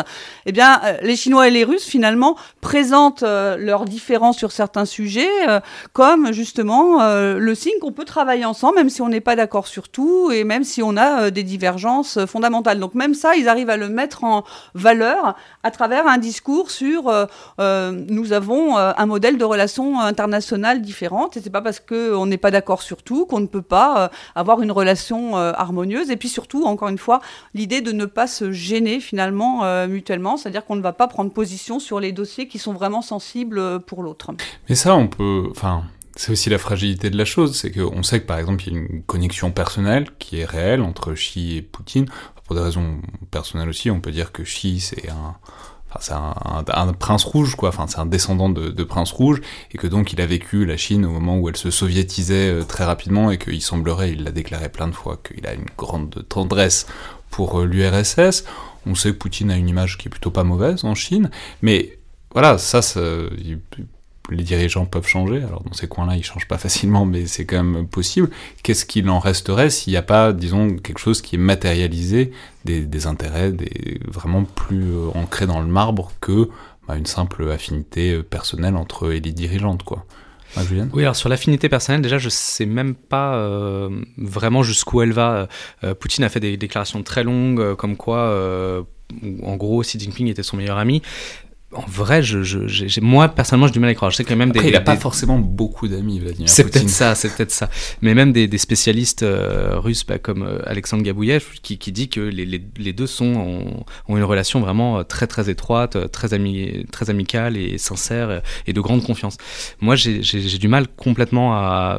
D'ailleurs, j'en vois pas à part des déclarations de Poutine, mais encore une fois, si on veut, si on veut afficher une amitié, euh, d'un point de si c'est une stratégie diplomatique, oui, il peut, il peut dire autant qu'il voudra que, que Xi Jinping est son meilleur ami, mais voilà, moi, je j'y crois pas euh, à 100%. Et justement, sur la, concrétisation, c'est moi ce qui me semble le plus, euh, ce qui m'interroge le plus. C'est-à-dire qu'il y a cet affichage, encore une fois, dans le domaine militaire avec des exercices, dans le domaine spatial avec un projet de faire une station lunaire commune euh, entre la Chine et la Russie à l'horizon 2030. Il y a des projets extrêmement ambitieux, des annonces pour pas dire effet d'annonce extrêmement ambitieux, mais en réalité, la coopération technique dans le domaine militaire, dans le domaine technologique, dans le domaine spatial, moi j'ai du mal à, l'évaluer, je la vois pas beaucoup. Euh, par exemple, il y a eu des, effets d'annonce, notamment dans le domaine militaire, à, des, niveaux extrêmement stratégiques comme euh, l'alerte avancée ou la défense antimissile balistique, ce qui, est, ce qui sont des niveaux de coopération extrêmement euh, poussés sur des technologies extrêmement stratégiques. Mais en réalité, ils l'ont dit, ils l'ont, Vladimir Poutine lui-même l'a annoncé, mais en réalité, on ne voit pas vraiment euh, le, la, la, la, concrétisation de, de, cette coopération. Il y a eu euh, deux exercices euh, de, de, d'essais antimissiles, mais simulés. Euh, on ne sait pas vraiment jusqu'où ça va. Isabelle Fagan? Oui, j'avais envie de dire que même entre euh, meilleurs amis, euh, on se fait pas forcément beaucoup de cadeaux. Et euh, ça, c'est quelque chose. je disais que les Russes n'étaient pas très vocaux sur le fait qu'ils avaient des différences avec les, Chinois. Mais il y a quand même un domaine sur lequel on les a entendus râler de temps en temps, y compris les officiels russes, même si c'est très rare ces derniers temps, sur le volet économique, en disant aux Chinois, bon, il faudrait rééquilibrer ce rapport de force commercial où nous, on va vendre surtout les ressources du sous-sol, le bois, etc. Et puis, euh, vous, nous, voilà, il faudrait quand même faire un petit effort. Donc, est-ce que vous pourriez pas euh, acheter euh, certaines machines-outils, certaines choses chez nous pour équilibrer un peu le truc? Et pour l'instant, je ne vois pas de progrès. Je vois toujours des, des officiels ou des experts russes se plaindre de ça. Donc, sur les investissements chinois, on croit toujours que la Russie craint d'avoir trop d'investissements chinois sur son, sur son territoire. Et en fait, la réalité, c'est que la, la Russie piave d'impatience parce que, à part quelques affaires très stratégiques, finalement, les Chinois sont extrêmement prudents sur leurs investissements en Russie. Et en fait, euh, bien souvent, euh, ils, trouvent que la partie russe n'en fait pas assez, euh, ne fait pas sa partie du contrat, n'est pas très stable du point de vue législatif, donc on n'a pas trop envie d'investir là. Et là aussi, les Russes râlent un peu, mais voilà, on voit la tension qui, qui existe. Et puis, sur les sanctions, finalement, la, la, Chine en a profité pour imposer à la Russie des conditions qui sont pas forcément très favorables, notamment ce fameux gazoduc Force de Sibérie. visiblement, la négociation s'est faite vraiment euh, très majoritairement aux conditions euh, de la Chine, donc des conditions qui ne sont pas très favorables pour, euh, pour la partie russe. Donc, même entre amis, on profite un peu de la faiblesse de l'autre. Et, et, ce qui me frappe, c'est que c'est un des sujets sur lesquels les, Russes, les Russes ont souvent exprimé leur mécontentement. Alors aujourd'hui, évidemment, on en parle moins parce qu'encore une fois, on a besoin d'afficher une amitié, comme disait Marc, sans limite, et comme ils disent d'ailleurs. mais c'est vrai que quand on regarde des avis d'experts ou des commentaires, il y, a, quand même euh, cette idée qui ressort que finalement, eh bien, euh, on comprend les Chinois. Euh, que finalement, si, avaient, si eux, ils avaient ces opportunités-là, probablement ils feraient la même chose, parce qu'on voit bien que la Chine est pragmatique, et que finalement, euh, la plus grande erreur, c'est euh, que les dirigeants russes n'ont pas su moderniser la Russie et lui donner la capacité, finalement, d'être dans une position plus favorable par rapport à la Chine.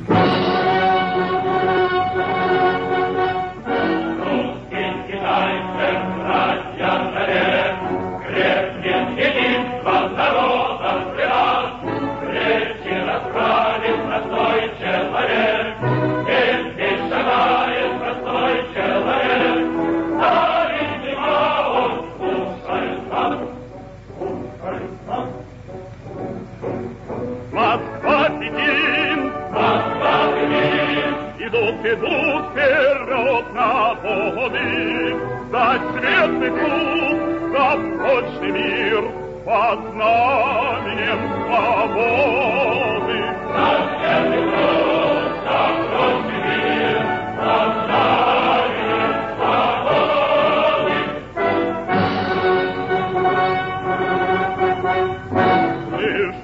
на Волге голос янцы, видят китайцы сияние Кремля. Мы не боимся военной красы, воля народа сильнее грозы. Нашу победу славит земля. Славит земля. Славит земля. Славит земля. Славит земля.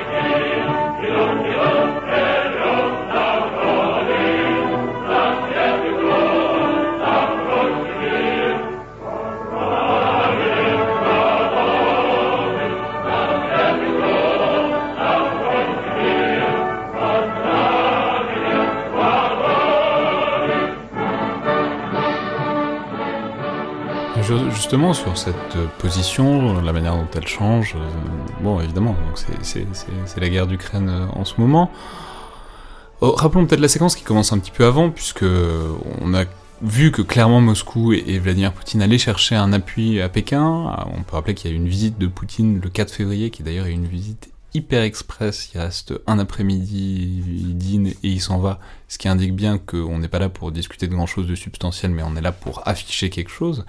Euh, et donc une déclaration commune à l'issue qui exprime les inquiétudes russes face à l'explosionnisme de l'OTAN, etc. Et les Chinois qui disent qu'ils sont plutôt d'accord avec tout ça. Enfin, globalement, je, je résume, vous détaillerez. Euh, mais donc, voilà, bah, justement, dites-nous, qu'est-ce qu'elle dit cette déclaration? Qu'est-ce qu'elle indique aussi sur voilà, ce, que, ce que Moscou allait chercher à Pékin à ce moment-là euh, Marc-Julienne Euh, alors oui, elle est très importante, euh, et puis à mon avis, ça a dû demander plusieurs semaines ou mois de, de travail diplomatique entre les deux parties, puisque, comme vous l'avez rappelé, euh, c'était une visite express de Xi Jinping. Par contre, la, la communication conjointe qui est à l'issue de ce sommet, elle fait euh, plus d'une une dizaine de pages, quoi. Donc c'est de Vladimir Poutine, oui, euh, à Pékin. Euh, la, la, la communiqué- le communiqué conjoint, et c'est pas, c'est pas un communiqué russe, c'est un communiqué russo-chinois, même si apparemment les Russes ont été très proactifs dans, dans la rédaction de ce, de ce communiqué. Et donc il est très long, il fait une dizaine de pages, et il porte exclusivement sur les affaires internationales. Donc c'est pas sur les relations bilatérales, encore une fois, qu'est-ce qu'on veut mettre en avant, mettre sur le devant de la scène, et de quoi on ne veut pas parler. Donc là, il parle seulement des affaires internationales et seulement des choses sur lesquelles ils sont d'accord. Et donc, effectivement, ce que je rappelais tout à l'heure, c'est l'opposition euh, à l'OTAN, à l'hégémonisme américain euh, euh, et, la coopération entre la Russie et la Chine pour, lutter contre, contre cet hégémonisme-là, y compris dans les institutions internationales. Mais alors, bon, on fait, c'est l'histoire rétroactive, mais évidemment, on voit les dates, euh, 4 février, ça se déclenche trois semaines plus tard. On, voit, on comprend plus ou moins ce que Moscou allait, enfin, ce que Vladimir Poutine allait chercher là-dedans. Est-ce qu'on sait, euh, je sais que ça a été un objet de débat, euh, que c'est probablement pas encore tranché, ce que Pékin savait ou pas euh, de cette, euh, des, des manœuvres. Enfin bon, ils voyaient bien que les Russes euh, déplaçaient des troupes comme tout le monde, parce que tout le monde a des, sat- des satellites, mais qu'est-ce qu'ils savaient des intentions derrière? Parfois, on a évoqué le fait que peut-être que Pékin aurait demandé à ce qu'ils déplacent la date de l'invasion pour que ça tombe après les JO de Pékin. Mais en même temps, quand on regarde de l'autre côté, on voit que Pékin n'a absolument rien fait pour évacuer ses ressortissants en Ukraine. Et que donc ce serait un peu étonnant qu'ils qu'on leur ait envoyé l'information telle qu'elle aurait pu être disponible. Donc est-ce qu'on sait, ce- voilà, est-ce qu'on sait ce que ça a été cette séquence vue de Pékin et puis euh, ce que ce que Moscou euh, essayait de faire aussi? Alors, Honnêtement, on ne le sait pas. Les, Américains ont fait fuiter que dans la presse euh, américaine que euh, les Chinois étaient au courant. Moi, j'en doute fortement. Euh, rien ne l'indique. Et de toute façon, ils étaient au courant de quoi? Est-ce que même Vladimir Poutine lui-même, le 4 février, savait exactement ce qu'il allait faire le 24 ou euh, à une date euh, X? Donc, donc ça, ça me paraît... euh, voilà, Oui. suspicieux. Non, mais je suis complètement, Isabelle Facon enfin, je suis complètement d'accord. Euh, Je pense que le 4 février, les jeux n'étaient pas forcément complètement faits, le plan n'était pas forcément euh, lissé.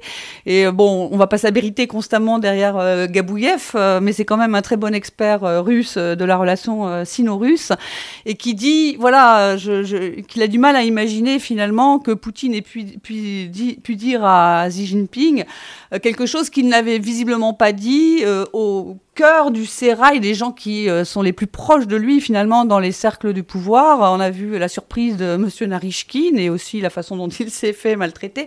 Et le côté c'était le si- directeur si- du renseignement qui s'est extérieur, ouais, qui s'est s'est retrouvé fait un petit peu, dans, euh, dans- pendant la, la, la infamous euh, réunion Mm. euh, télé- télévisée qui s'est fait prendre la, enfin qui, est- qui, qui était au tableau littéralement pour l'interro. il s'est trompé entre deux mots. Et, ah bon, c'est- c'était et un- voilà. Et donc voilà, Gabouyev dit, euh, j'imagine mal finalement que, euh, et si euh, même si c'est son meilleur ami, qu'il ait pu euh, ne pas le dire euh, à ceux qui sont vraiment les, au cœur du pouvoir euh, au Kremlin, euh, qui visiblement étaient tous sidérés et surpris, même si certains ont caché mieux leur surprise que d'autres. Donc voilà, mais effectivement, on en sait. On en Oui, sait mais ça dit quelque chose aussi de la manière dont les Chinois perçoivent Vladimir Poutine et la Russie aussi, de, parce qu'on peut croire à ce que dit quelqu'un, on peut aussi observer les signes intangibles, etc. J'ai lu, je disais quelque part une analyse qui disait que c'était peut-être aussi que les Chinois ont projeté leurs propres critères euh, de perception et de victoire. C'est le vieux truc de Sun Tzu, de la plus grande victoire, c'est de ne pas combattre. Et du coup, peut-être que les Chinois pensaient que c'était ça à ça que jouait Poutine, que en fait, non, il s'avère qu'il a joué un jeu un peu différent. Qu'est-ce que ça dit en tout cas de la capacité euh, chinoise à comprendre Poutine? Alors après, on va pas leur faire de leçons là-dessus, puisque tout le monde s'est planté, mais euh, bon, eux, comme les autres, euh, ce qui peut paraître un peu étonnant. Alors moi là, moi je serais beaucoup plus confiant, c'est dans le fait que euh, les Chinois ont prob- probablement euh, pensé, évalué que ce serait une, euh, une guerre éclair. que ce serait une victoire quand on voit justement quand eux voient cette, cette immense armée russe qui a en plus une, une pratique de la guerre. que, que, le, que la Russie pourrait, pourrait conquérir l'Ukraine et renverser le gouvernement de Kiev très, très vite. Et du point de vue chinois, finalement, il n'y avait pas beaucoup de il n'y avait pas beaucoup de- de- d'intérêt à, à perdre euh, là-dedans finalement, puisque on a beaucoup dit au début de la crise, oui, mais la Chine a des, a, des relations très étroites euh, avec l'Ukraine, euh, ils ont beaucoup de commerce, euh, l'Ukraine fait partie des routes de la soie, etc. Bon, moi je pense qu'en réalité tout ça c'est assez marginal. Le, le commerce bilatéral entre l'Ukraine et la Chine euh, jusqu'en, euh, je crois c'était 2020-2021, c'était 20 milliards par an, c'est de dollars, c'est c'est très peu. En tout cas pour l'Ukraine c'est peut-être beaucoup, pour la Chine c'est complètement marginal. Euh, il y a aussi des, partenariats euh, d'armement, mais du, point de vue chinois, si, l'analyse chinoise, comme de beaucoup, et comme peut-être euh, du Kremlin, c'était de dire que ce serait une guerre très rapide, finalement, la, Chine aurait même presque bénéficié d'un changement de régime en Ukraine en faveur d'un régime pro-russe, un peu à la biélorusse, puisque les intérêts économiques chinois n'auraient pas du tout été euh, bouleversés.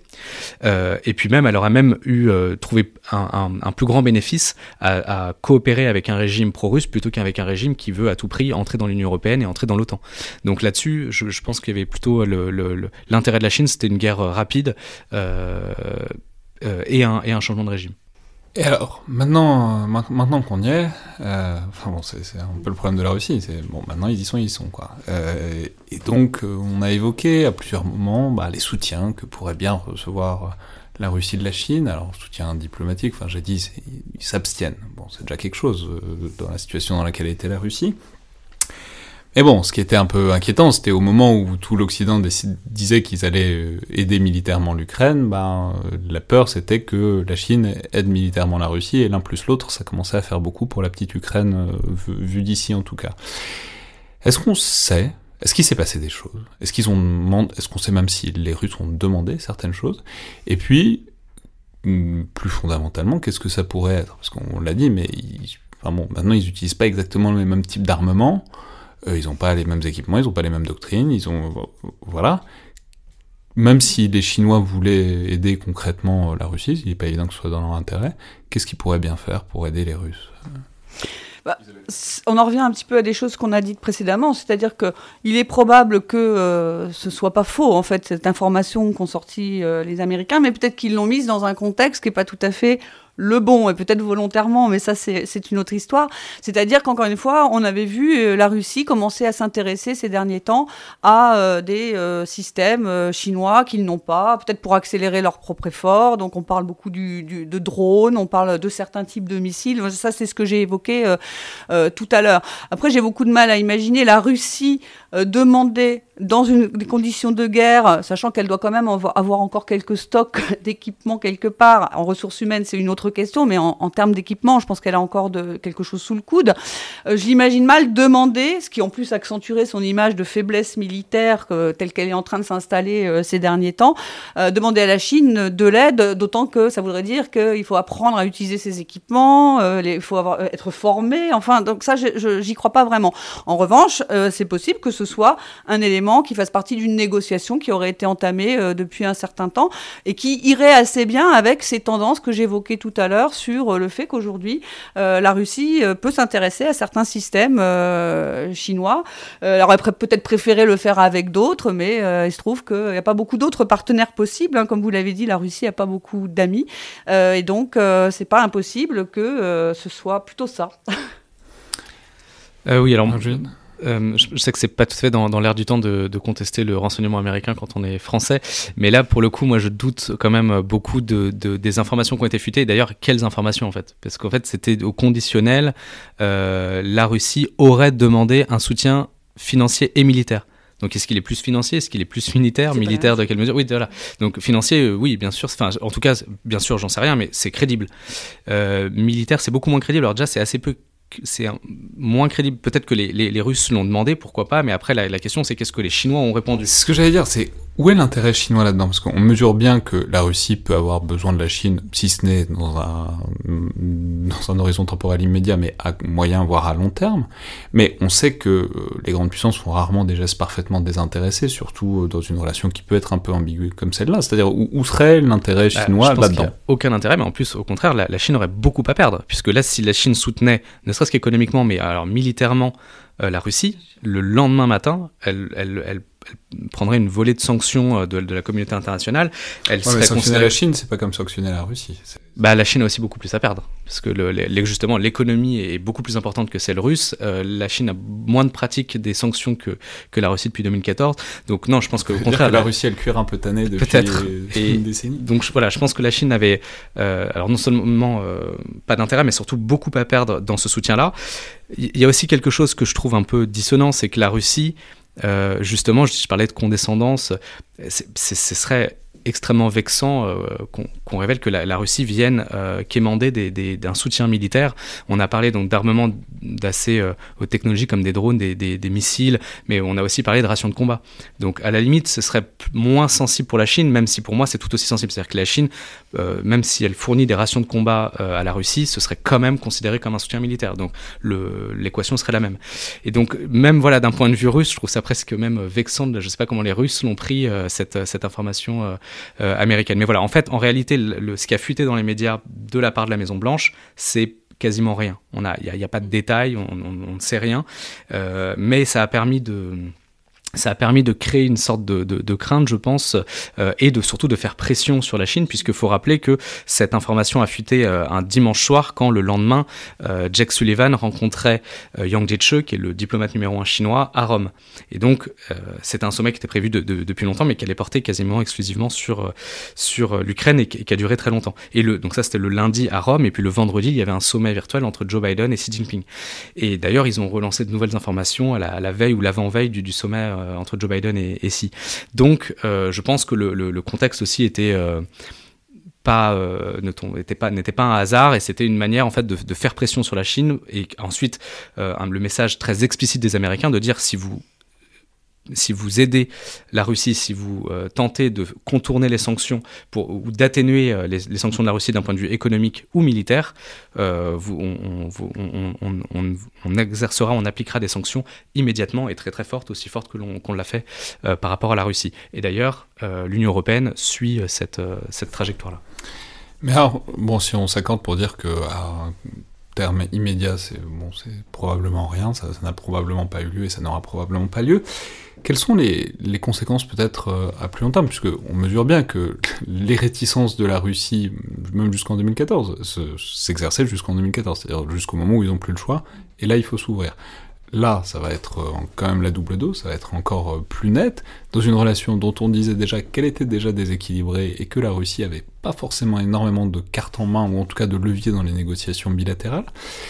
Qu'est-ce qu'on envisage sur euh, l'avenir de la relation sino-russe, étant donné la position de faiblesse manifeste de la Russie euh, dans le système international euh, en général Isabelle Facon? Alors c'est certain qu'à Moscou, je pense qu'on va certainement s'inquiéter euh, de ça, parce que en plus, euh, on en parlait tout à l'heure, euh, cette image euh, de puissance militaire qui est un petit peu l'avantage comparatif de la Russie dans la relation avec la Chine, même si on peut le discuter, bah, ça va être un petit peu écorné euh, dans, euh, dans les prochains temps. Donc ça, c'est une difficulté. Et on voit aussi que la Chine, euh, bah, elle se comporte un peu comme en 2014, hein, c'est-à-dire bah, d'un côté, on, on insiste quand même sur la responsabilité des Occidentaux dans cette affaire-là. Donc là, c'est plutôt un appui euh, indirect à la dans, les origines du conflit, j'entends par là. Donc là, c'est plutôt un appui indirect à la Russie, mais c'est pas un soutien euh, extrêmement euh, important puisqu'on soutient aussi l'intégrité territoriale des États. On trouve que la guerre, l'invasion, c'est pas bien, etc. Donc pour la Russie, oui, c'est pas une bonne affaire du tout. Je pense qu'elle mise pas mal pour continuer à équilibrer les choses, mais encore une fois, c'est une vision assez court-termiste, hein, et je pense que là encore, on n'est pas du tout dans le jeu on est plutôt dans euh, euh, la, course à l'échalote, je le crains. Euh, je pense qu'il mise sur le fait que justement, les États-Unis et l'Union européenne, dans une autre mesure, opte pour euh, une certaine pression sur la Chine. Et je pense que la Russie espère que ce soit ça, très contre-productif, que ça accentue finalement le besoin côté chinois de continuer à avoir cette relation particulière et continuer à l'afficher, euh, continuer à entretenir le discours chinois sur justement le rôle des, Occidentaux dans cette affaire-là. Je pense que les Russes comptent aussi sur le fait que ce discours-là, il a aussi une audience dans d'autres parties du monde, ce qui fait que les deux ne seraient pas si seuls dans cette, euh, dans cette affaire. Donc je pense que du côté russe, actuellement, on se frotte un petit peu les mains par rapport à la pression qui est exercée euh, objectivement sur la Chine, sur la guerre en Ukraine, parce qu'ils pensent que ça va plutôt être un avantage pour eux et que ça va amener la Chine à rester quand même euh, plutôt solidaire et essayer de, continuer à coopérer avec la Russie quand c'est possible, où c'est possible, tout en restant quand même, si possible, sous le radar des, sanctions secondaires. Du côté chinois, euh, en revanche, est-ce qu'on voit ça aussi comme... Donc on a bien compris que c'est pas par euh, bonté de- cœur, par euh, générosité, par désintéressement que la Chine allait, euh, aider la Russie, c'est parce qu'ils y voient un intérêt, que ce soit parce que ça euh, ce serait sous la menace de sanctions, ou plus, ou plus généralement, c'est là que j'allais en venir, parce qu'il peut y avoir un intérêt à justement ce que la Russie pourrait être prête à lâcher désormais euh, étant donné leur position d'affaiblissement euh, plus généralement. On a évoqué par exemple que sur les transferts de technologies militaires, par exemple, peut-être qu'il y a certaines choses que la Russie voulait pas vendre jusqu'à présent qui pourraient pas avoir tellement le choix de ne pas vendre euh, dans les temps qui viennent. Est-ce que on se frotte peut-être aussi un peu les mains à Pékin en se disant que cette relation demain après-demain, on va pouvoir peut-être en user, en abuser un peu et prendre un peu les derniers avantages comparatifs qui restent à la Russie? Oui, je pense qu'il faut, différencier le court terme et le long terme. À court terme, là, euh, la Chine n'a pas grand-chose à perdre de, cette guerre-là. C'est pour ça que, pour rappeler quand même la position de la Chine depuis le début du conflit, c'est euh, officiellement euh, une position de neutralité, en tout cas qui est revendiquée comme telle, et qui l'est pas du tout dans les faits, puisqu'en fait, la, Chine soutient tacitement. la, Russie en, employant par exemple, en suivant tout le, récit, le discours du Kremlin. Alors pas tout, hein, mais l'essentiel en tout cas en disant que euh, les responsables de cette guerre, ce sont les États-Unis. Euh, Ouais, mais vous voyez, ils sont pas allés dans la rhétorique, euh, sur- par exemple la dénazification. non, voilà. Ça, ça, ils ont, ils sont arrêtés là. Parce que c'est, Exactement, et ça me marque aussi, euh, voilà. une- Donc sur la dénazification, sur la reconnaissance des, des, des républiques euh, du Donbass, euh, parce que ouais, là, là, il y a, là, il y a un problème. Mais en même temps, ils en parlent pas non plus, ils condamnent pas. Donc le, fait est que, euh, pareil, il y, a, il eu une abstention. Donc une abstention, ce n'est pas, euh, justement, c'est pas, pas un soutien euh, explicite. Mais pour le moment, quand même, euh, ils s'alignent avec Moscou sur le fait que le seul et unique responsable de cette guerre, ce sont les États-Unis. Donc il y a un intérêt de la Chine dans le sens où il y a peu de choses à perdre d'un point de vue économique, enfin tant que ça dure pas longtemps, mais ça dure pas trop longtemps, mais euh, de toute façon, comme je le disais, l'Ukraine c'est pas non plus un, partenaire incontournable pour la Chine, euh, que ça c'est euh, une plateforme de confrontation justement avec ce que, la Chine redoute, c'est-à-dire l'Occident, les États-Unis, l'OTAN. Et donc là, en plus, c'est la, Russie qui va, prendre tous les risques. Donc, donc voilà. La, Chine soutient, euh, euh, soutient tacitement la Russie, beaucoup plus par euh, intérêt idéologique que par affinité politique avec le Kremlin. Maintenant, à plus long terme, il faut voir en fait comment, comment va se développer la guerre, comment va se développer, euh, que- quel va être l'impact des sanctions à plus long terme. Euh, la Chine est d'ores et déjà touchée indirectement par les sanctions qui sont appliquées contre la Russie. Euh, et puis, euh, comme je le disais, il y, avait, il y a, il y a des menaces Pourquoi actuellement. ils sont touchés? Eh ben parce qu'avec euh, l'augmentation du prix des matières premières, avec le fait que euh, la Chine ne peut plus exporter vers la Russie de technologies ou de d'équipements qui ont euh, des technologies euh, américaines, euh, que alors certes, il y a- Ça, ils le font pas? Enfin, ils obéissent euh, oui, oui, ils il, il respectent, on l'a vu même dans l'aéronautique, etc. La, la- la Chine respecte justement ce- ces sanctions-là.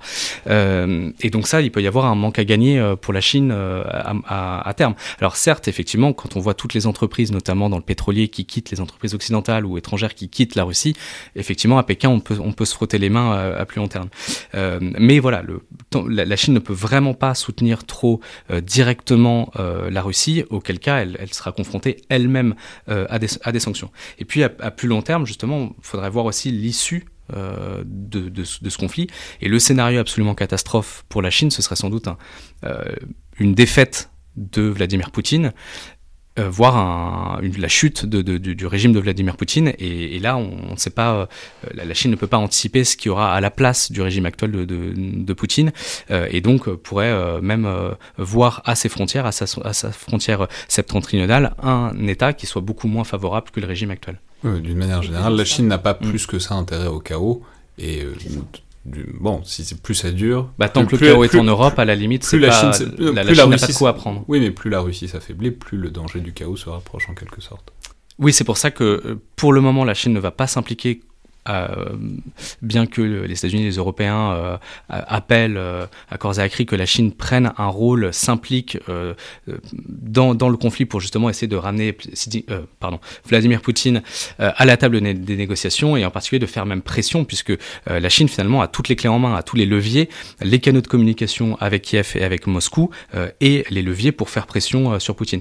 Donc ce n'est pas un problème de moyens si la Chine n'intervient pas, c'est un problème de volonté. Alors d'une volonté politique de sa part, encore une fois, parce que je pense qu'elle n'a pas de quoi apprendre, et puis à court terme, en fait, ça occupe les Américains, les Européens, qui, je le rappelle quand même, développent leur stratégie indo-pacifique ces dernières années, et particulièrement depuis l'arrivée au pouvoir de, de, Joe Biden aux États-Unis. Donc ça, ça, détourne comme ça l'attention euh, des Occidentaux de la région indo-pacifique. Euh, et, et, et, puis, euh, voilà. Isabelle Facon, mais même en termes de sensibilité de Moscou à des pressions éventuelles, enfin, est-ce que Moscou se sent un peu voilà, menacé aussi de parce que cette Chine sur laquelle ils savent pas forcément jusqu'où et combien ils peuvent compter euh, et, et, aussi une menace sur leur position qui est déjà extrêmement précaire dans l'absolu. Non, mais je pense qu'ils se font pas beaucoup d'illusions sur, euh, encore une fois, euh, sur le degré de soutien qu'ils peuvent obtenir de Pékin. C'est-à-dire, ils ont déjà l'expérience post-2014 où la Chine a été euh, finalement un peu dans une posture similaire, encore une fois, c'est-à-dire on rappelle la part de responsabilité des Occidentaux, mais on n'accepte pas, on ne soutient pas sur l'annexion de la Crimée, on ne soutient pas sur le soutien russe aux séparatistes du Donbass, etc. Et donc là, on a à peu près le même équilibre finalement dans la position euh, chinoise. Donc on n'attend pas d'aide euh, de la part de la Chine euh, réelle côté russe, mais on a on sait aussi qu'on ne sera pas gêné par une position de pression de la part de Pékin ou par une position qui serait qui deviendrait plus critique de la part de Pékin ou par euh, un retrait massif euh, des intérêts économiques euh, chinois de, de Russie, etc. Donc voilà, c'est quelque chose qui est assez cohérent avec l'histoire de leurs relations ces derniers temps, c'est-à-dire on ne se gêne pas mutuellement, on est vraiment en convergence sur le, le, caractère hégémonique des États-Unis et leur interventionnisme et la critique aussi contre les régimes, le risque de révolution de couleur euh, également, tout à fait rattaché à la problématique euh, américaine.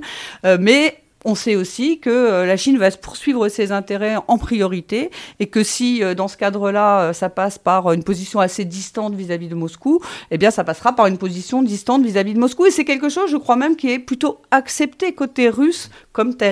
Mais est-ce qu'il y a peut-être aussi une inquiétude de, pouvoir se voir forcer la main? Je pense qu'il y a un dossier dont on parle trop rarement, mais c'est un des vrais points d'opposition entre les deux, c'est l'Inde. Euh, c'est le fait que bah, la Chine a une concurrence et aussi un conflit frontalier qui est qu'on dit, qui est pas si froid que ça euh, avec euh, l'Inde, et que inversement Moscou est un des premiers partenaires sécuritaires militaires de, New Delhi. Donc, est-ce que ça pourrait être, enfin, est-ce qu'il y a l'idée que, bah, par exemple, la Chine pourrait faire pression pour forcer Moscou à euh, adopter une géométrie un peu différente de ses, de ses relations, par exemple avec l'Inde, qui est un, un des, voilà, ça reste aussi un des rares partenaires euh, de Moscou. Il faudrait peut-être pas euh, brûler tous les, tous les vaisseaux d'un coup, quoi. Alors, je sais pas, mais en tout cas, ce qu'on peut voir, c'est que l'Inde euh, se montre euh, presque plus pro très proactive en fait pour euh, affirmer la solidité de son, son, son partenariat avec euh, avec Moscou. Hein. Donc on la on, on, la voit, euh, on le voit à l'ONU à l'occasion des différents votes. On le voit aussi par l'achat accéléré de pétrole russe ces derniers temps, certes à tarif tout à fait privilégié. Donc il y a aussi cet aspect-là qui joue, mais on a l'impression que justement l'Inde essaye de montrer à cette occasion que le lien avec la, Russie est pour elle important, et notamment important par rapport euh, à la problématique euh, chinoise. Donc ça, c'est intéressant, ce sera vraiment ce, ce, ce, cet autre triangle sera intéressant à observer dans le prochain temps. En tout cas, on a l'impression que l'Inde est presque proactive pour euh, que le lien avec la Russie soit pas coupé. Puis je pense qu'elle s'inquiète également pour ses, ses approvisionnements en termes d'armement, même s'il y a eu un petit effort de diversification ces dernières années. La Russie reste quand même un partenaire vraiment essentiel pour, euh, pour l'Inde en matière d'armes. Marc Julien Oui, je pense que l'Inde illustre parfaitement en fait ce que ce qu'Isabelle décrivait en fait sur le fait que euh, il peut y avoir certaines euh, rivalités, ça- certains points de divergence entre la Russie et la Chine, euh, mais il les il les gère très très bien. Et typiquement, euh, la, la Chine a un conflit euh, historique avec l'Inde euh, frontalier, comme vous le disiez, pas si froid que ça, puisque en 2020 il y a même eu un, un, un conflit avec des, des plusieurs dizaines de morts. Donc c'était ça, ça n'avait pas eu il n'y avait pas eu de mort sur cette frontière-là depuis euh, je crois 45 ans ou 55 ans. Souvent, c'est des, c'est des vidéos un peu hallucinantes qu'on voit de, de soldats sur la frontière qui jettent des cailloux. Bah, surtout qui- qu'ils n'ont pas d'armes, voilà, donc ils se Ouais. tapent avec des cailloux et des, des battes et voilà. Euh, mais donc, en tout cas, voilà, ça, ça, ne- ça n'empêche pas euh, la, la Chine de euh, coopérer avec la Russie et la Russie de coopérer avec euh, l'Inde et, et ça semble effectivement gêner euh, personne. D'ailleurs, la Russie avait même proposé un effort de médiation. Je crois même qu'elle avait joué un petit rôle pour essayer d'apaiser les choses entre les deux. Et euh, sur cette ère géographique comme sur d'autres, elle dit que vendre des armes aux deux parties, c'est une façon d'assurer un certain équilibre stratégique. Je le dis juste pour rigoler un peu parce que c'est pas tout ça n'est pas très gai, mais euh, voilà, je, je pense qu'il y a cette espèce euh, d'histoire d'équilibre. Je vous On rappelle y sait a que quand la même vente d'armes amène la paix d'une manière très générale. C'est le, meilleur moyen que personne ne se batte, c'est de vendre des armes à tout le monde. Absolument. Bon, on, on restera sur cette conclusion pleine d'espoir. Merci beaucoup à tous les deux. Donc on verra évidemment comment tout ça évolue euh, dans les semaines et les mois qui viennent. Merci beaucoup Marc-Julienne.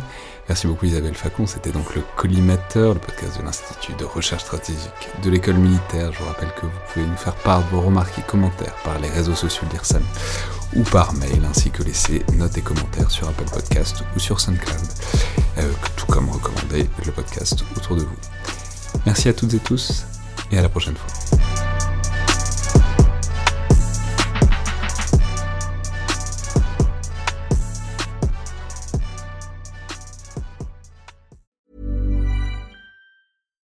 When you make decisions for your company, you look for the no brainers. And if you have a lot of mailing to do, stamps.com is the ultimate no brainer. It streamlines your processes to make your business more efficient, which makes you less busy. Mail checks, invoices, legal documents, and everything you need to keep your business running with stamps.com. Seamlessly connect with every major marketplace and shopping cart. Schedule package pickups and see your cheapest and fastest shipping options from different carriers. With rates up to 89% off USPS and UPS rates. And with the Stamps.com mobile app, you can take care of mailing and shipping wherever you are. Make the same no brainer decision as over 1 million other businesses with Stamps.com. Sign up with Code PROGRAM for a four week trial, plus free postage and a free digital scale. No long term commitments or contracts. That's Stamps.com. Code PROGRAM.